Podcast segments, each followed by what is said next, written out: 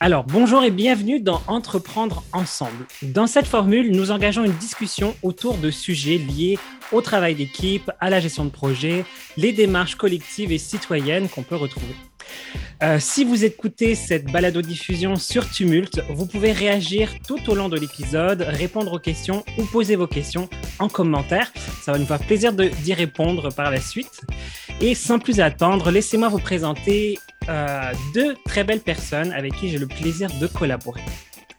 La communication fait partie de sa nature, que ce soit au travers de l'expérience client ou de l'intelligence émotionnelle. Nathalie a l'art d'améliorer et de clarifier les situations, même quand elle nage dans son lac avec une bouée d'avertissement. Créatrice de l'entreprise Stratébiose, elle vous accompagne dans la fidélisation de votre clientèle. Allô Nathalie Bonjour, bonjour Christian, merci pour l'invitation, ça me fait vraiment plaisir. Mais, plaisir partagé. Je vais vous présenter la deuxième personne. Elle met les mains autant dans la terre que dans la tête des gens afin de les sensibiliser à la richesse de ce, que la planète a à nous offrir. C'est à la permaculture et à l'intelligence collective que Christelle forme les citoyens quand elle ne tente pas de me faire manger des insectes grillés aux végétariens que je suis. Créatrice de l'entreprise euh, Christelle Fournier Permaculture, elle vous offre des ateliers de formation en permaculture. Allô Christelle Salut Christian et bonjour Nathalie, vraiment contente d'être là parmi vous aujourd'hui. Et oui, je vais essayer peut-être de convaincre quelques-unes et quelques-uns qui nous écoutent à manger des insectes. C'est parfait.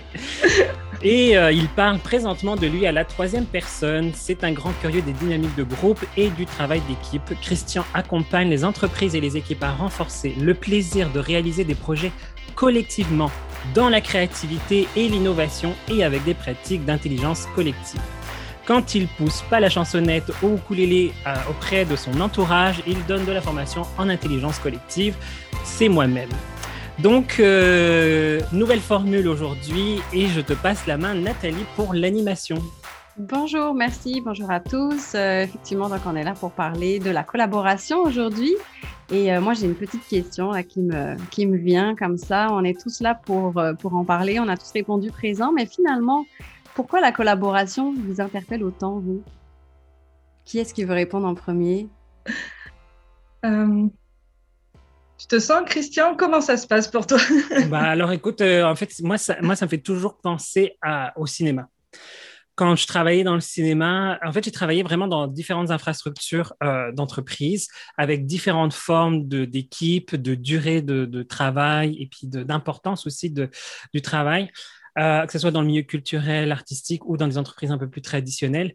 Et effectivement, ça ça, enfin, le, cinéma a été pour moi le point de s'il n'y a pas collaboration, si on n'est pas là tous euh, engagés pour une œuvre qu'on est en train de créer tous ensemble, eh ben, il n'y aura pas de film, il n'y aura pas de série où la qualité ne sera pas au rendez-vous et ça va être compliqué. Et moi, ça me fait toujours penser à ça. Et c'est pour ça que c'est devenu hyper important quand je suis retourné dans des entreprises plus traditionnelles où ça devenait difficile, je pensais systématiquement en fait à cette comparaison que j'avais euh, du, milieu traditionnel et du cinéma, par exemple. Et si je peux faire du pouce, Christian, ça, vient vraiment résonner par rapport à ma propre vie, parce que moi-même, j'ai une carrière en audiovisuel. Alors, c'est pas le cinéma, mais euh, c'est pareil quand on part faire des reportages, quand on part euh, faire du montage, puis qu'on est avec des journalistes et qu'il faut arriver à, à, embrasser les saveurs de tout le monde. On pense souvent que c'est un réalisateur ou un journaliste qui, qui fait tout et en fait, on se rend mm. compte que l'art, finalement, même si on sait un peu qui est le chef d'orchestre, dans ces cadres-là, il y a quand même un art de collaboration et euh, ça se ressent. En fait, je pense que toute œuvre que, ou reportage que les gens ont apprécié, en général, il y avait une collaboration euh, parce que assez semi-scène ou assez scène, parce que sinon, ça pourrait pas exister. Euh, ça serait passé à côté des, des atouts et des visions de, chacun. Et euh, donc oui, tout à fait. Moi aussi, j'ai grandi finalement. Euh, mon monde d'adulte a grandi au travers de ça et s'est nourri au travers de ça. Et puis, j'ajouterais que moi, de mon côté, j'ai eu vraiment des grandes expériences collaboratives euh, au travers de différents projets, des communs qu'on appelle. Et là, en fait, on est carrément en gouvernance partagée et on mobilise l'intelligence collective au travers de plein d'outils. Et on a co-créé des projets incroyables.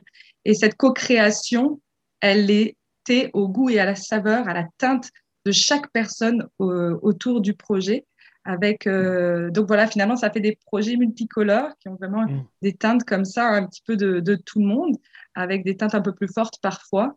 Mais c'est vrai que c'est grâce à la collaboration que on a pu co-créer euh, une école démocratique, euh, co-créer euh, une ferme à trois, co-créer un web documentaire avec 25 personnes sans réalisateur.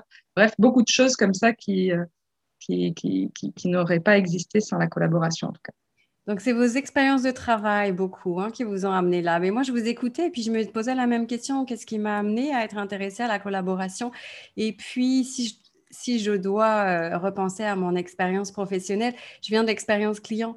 Donc, on a mmh. besoin de collaborer avec le client, on a besoin de savoir de quoi il a besoin pour pouvoir le satisfaire, mais on a aussi besoin de travailler en équipe pour que les forces vives soient toutes, euh, toutes utilisées correctement.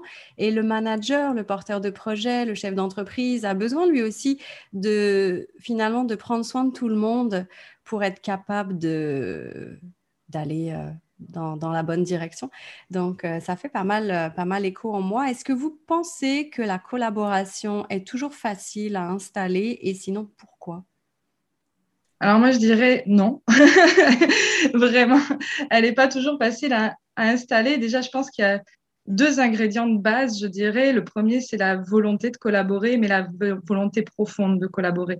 Parce que le mot collaboration, souvent, on fait oui, on collabore, etc., mais qu'est-ce qu'on y met derrière? Donc, je pense qu'il y a déjà cet élan de collaboration forte qu'il faut qu'il soit. On a tous euh, des outils ou on a tous des personnalités qui font qu'elle est plus ou moins fluide et des postures qu'on peut apprendre. Mais en tout cas, je pense que déjà, il y a un élan, une vraie volonté de collaboration qui doit être là, sinon ça ne, je pense qu'on ne peut pas collaborer avec quelqu'un qui ne veut pas collaborer.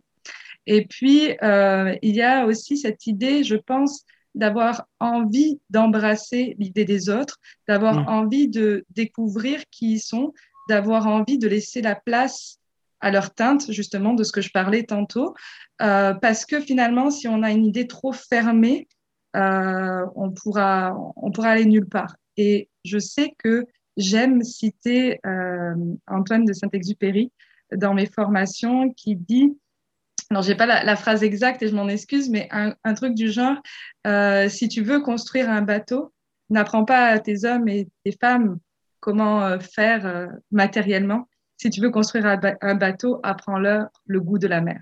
Et en fait, je, je, pense que quelque part, la collaboration, à, à la base, base, base, s'il n'y a pas cet ingrédient de volonté d'aller de, ensemble quelque part, on, ne va pas aller, euh, on va pas être capable de mobiliser et de, créer cette collaboration.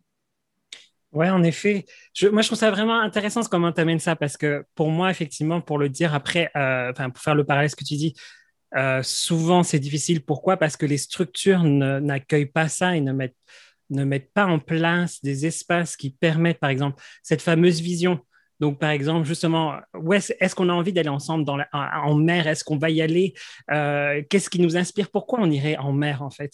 Euh, Donc, souvent, il n'y a pas nécessairement ces espaces-là dans les entreprises pour, euh, la vision, parce que c'est des choses qui ne sont pas rentables à court terme, en fait, effectivement, de mettre en place ce genre de processus. Pourtant, Pourtant, ça coûte beaucoup plus d'argent d'avoir des problèmes de collaboration. Donc non, effectivement, c'est pas pas si évident, surtout quand on voit que dans la plupart des structures, on nous apprend pas nécessairement à être dans un contexte collaboratif. À l'école, par exemple, on nous apprend peut-être à travailler un peu en équipe, mais malgré tout, on n'est pas en collaboration. Par exemple, avec le professeur, on coopère pas. Je coopère pas à mon apprentissage, par exemple. Je suis là pour recevoir de de l'enseignement, ou plus que même que l'enseignement, en fait, hein, c'est des informations que je dois apprendre à savoir redire au moment où on me le demande, en fait.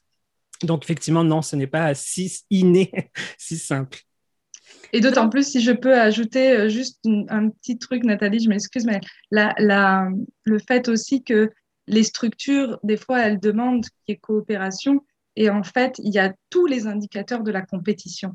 Et en fait, euh, ça va cristalliser euh, les élans créatifs, ça va cristalliser le fait de d'avoir envie de plonger dans l'aventure et dans la proposition de l'autre, parce que quelque part, il peut y avoir des conséquences sur nous-mêmes.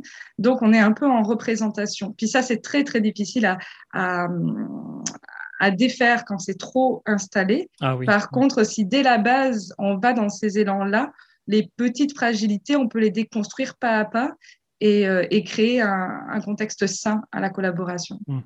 Ok.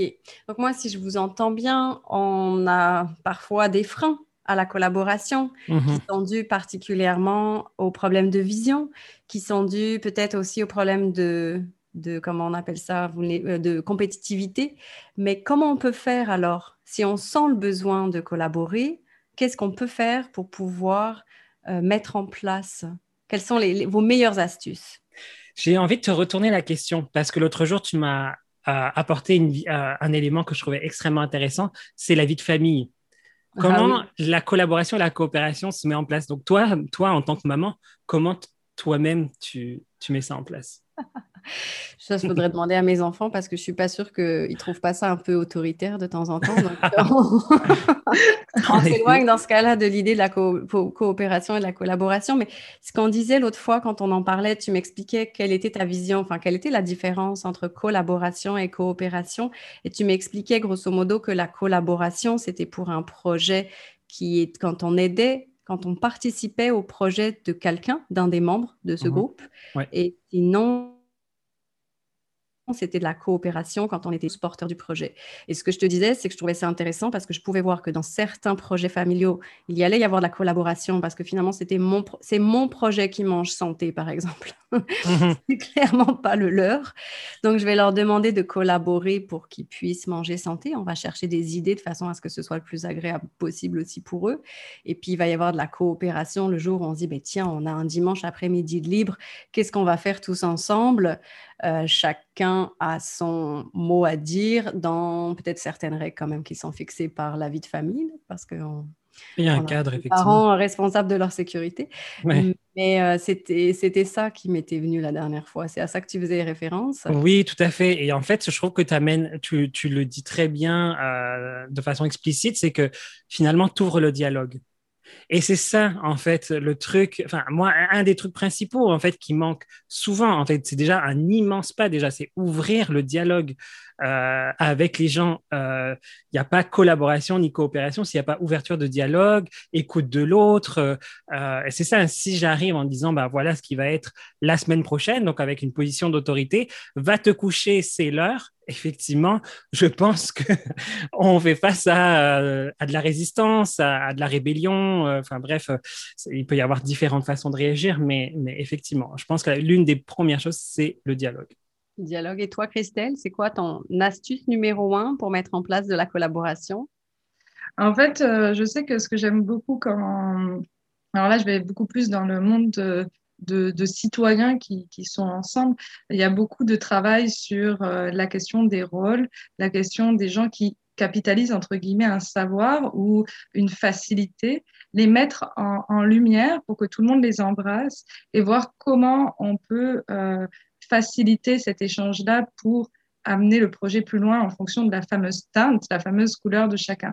Donc, je pense que des fois, euh, mettre en conscience les qualités et les vulnérabilités de chacun, donc ça se fait tout doucement, hein, l'idée c'est de mettre personne à mal, mmh. euh, permet en fait de responsabiliser tout le monde face à tout ça, déjà par rapport à la, à la, à la vision de tout ça, mais également euh, par rapport au fait qu'il faut comprendre que si cette personne elle a ce rôle-là, c'est pas forcément le rôle dans lequel il faut qu'elle reste et, euh, et, on va peut-être avoir beaucoup d'attentes et donc ça peut empêcher la collaboration si on a trop d'attentes. Bref, donc en fait c'est une espèce d'équilibre comme ça et moi je sais que je m'amuse à, à, venir un peu titiller chaque fois que, que, que, je rencontre les groupes, à chaque fois de mettre des petits points comme ça en fonction de, de comment je sens où ils en sont.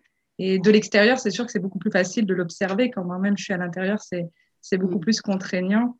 Mais euh, voilà. Je dirais que c'est ça. J'aimerais renforcer avec l'idée juste quand même de dire que malgré tout ce qu'on dit là, c'est pas des recettes magiques dans le sens que c'est un peu plus complexe, c'est des dynamiques. Euh, ouvrir le dialogue, ça ne veut pas dire qu'il va y avoir automatiquement collaboration. Ouvrir le dialogue, ça veut dire qu'il va y avoir un terrain fertile à ce que ça puisse se, se faire et se propager. Par mhm. contre, il y a aussi le fait qu'il y a le facteur humain qui rentre en ligne de compte.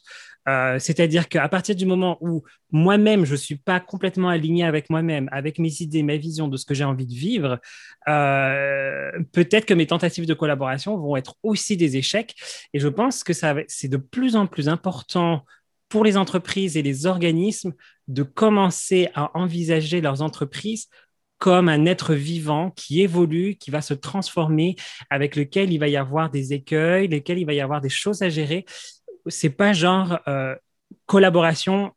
Alléluia, on va, tout va toujours aller bien, il n'y aura pas de conflit, il n'y aura pas de perte de personnes ou de choses comme ça, mais bien au contraire d'essayer d'aider les gens à avoir un peu plus conscience d'eux-mêmes pour que s'ils ont, ont, conscience d'eux-mêmes, ce sera plus facile d'être en conscience dans un projet et dans un projet dans lequel j'ai réellement envie de contribuer. Je pense que ouais, c'est le point quand même que j'aimerais apporter.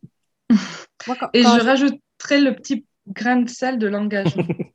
Parce qu'en fait, sans engagement, en réalité, on va nulle part. Puis là, après, on n'a pas, on n'est pas obligé d'avoir tous la même hauteur d'engagement, mhm. ni le même engagement. Euh, je veux dire, ça peut pas, ça peut ne pas être sur la même nature des choses, ça peut ne pas être sur la même période de temps, mais plus on a de clarté sur l'engagement qu'on veut donner, mais réel, pas celui qu'on fantasme, le, vrai, donc ça c'est un, apprentissage avec soi, hein, c'est le côté réflexif de sa propre vie, mmh. euh, et avec les autres, euh, plus en fait on va pouvoir dessiner euh, une collaboration avec cette cette quantité de temps-là, si je peux me permettre, cette quantité d'engagement-là.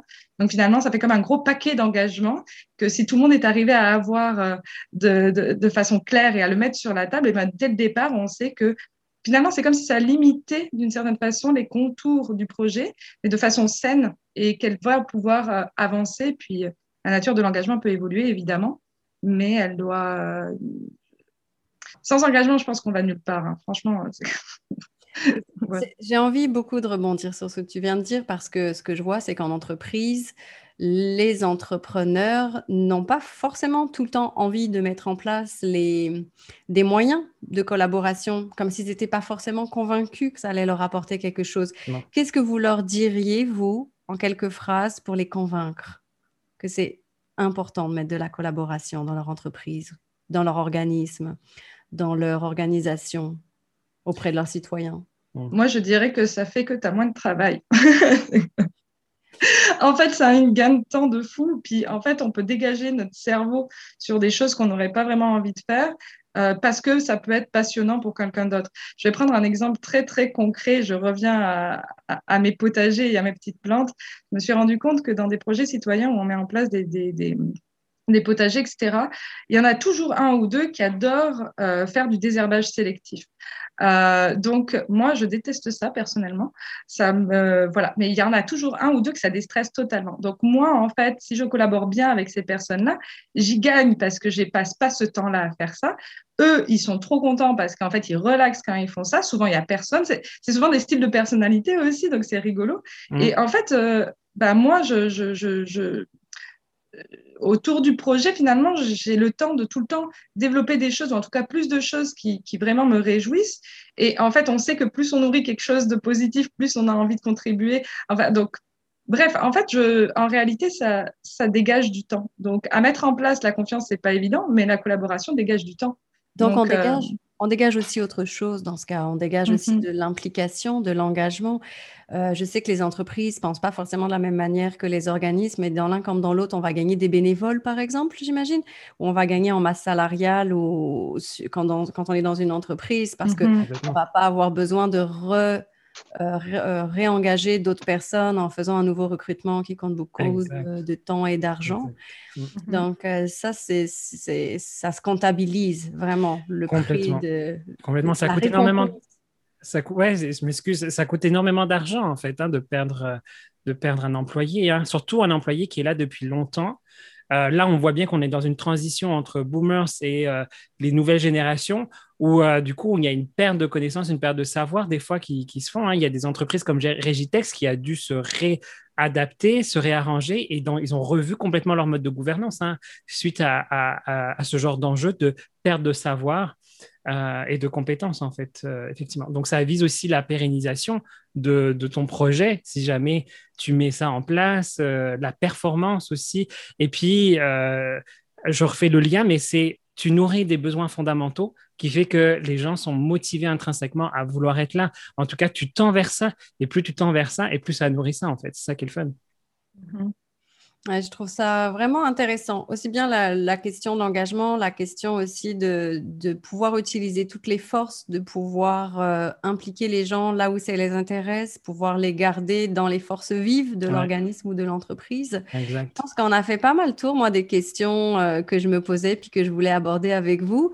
Je vous propose de, remettre la balle au centre, de remettre la parole au milieu et puis de voir qui est-ce qui veut rebondir avec ça. Allez je prends la parole pour dire qu'effectivement, je pense que c'est un essentiel dans le sens qu'on collabore tous les jours, tout le temps, en fait, on coopère tous les jours et tout le temps. Euh, il y a des structures pour aider. Euh, on peut apprendre et finalement gagner du temps, gagner en efficacité en le mettant en place dans sa structure. C'est possible euh, et ça se fait très bien. Je remets la balle au centre. Moi, je pense qu'on va plus loin. et puis c'est plus satisfaisant. Voilà, je, je, le laisserai comme ça, ça serait mes mots de la fin. Super, merci à tous pour cet échange. Ben, merci beaucoup.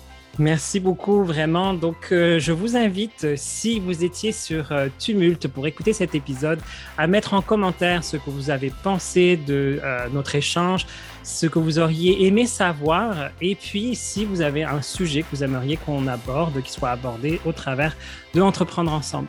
En attendant, je vous invite à nous rejoindre sur nos réseaux sociaux si ça vous tente de suivre nos activités, nos projets ou si vous avez besoin d'aide. Ça va nous faire plaisir de vous accompagner et de vous soutenir dans les démarches de votre projet.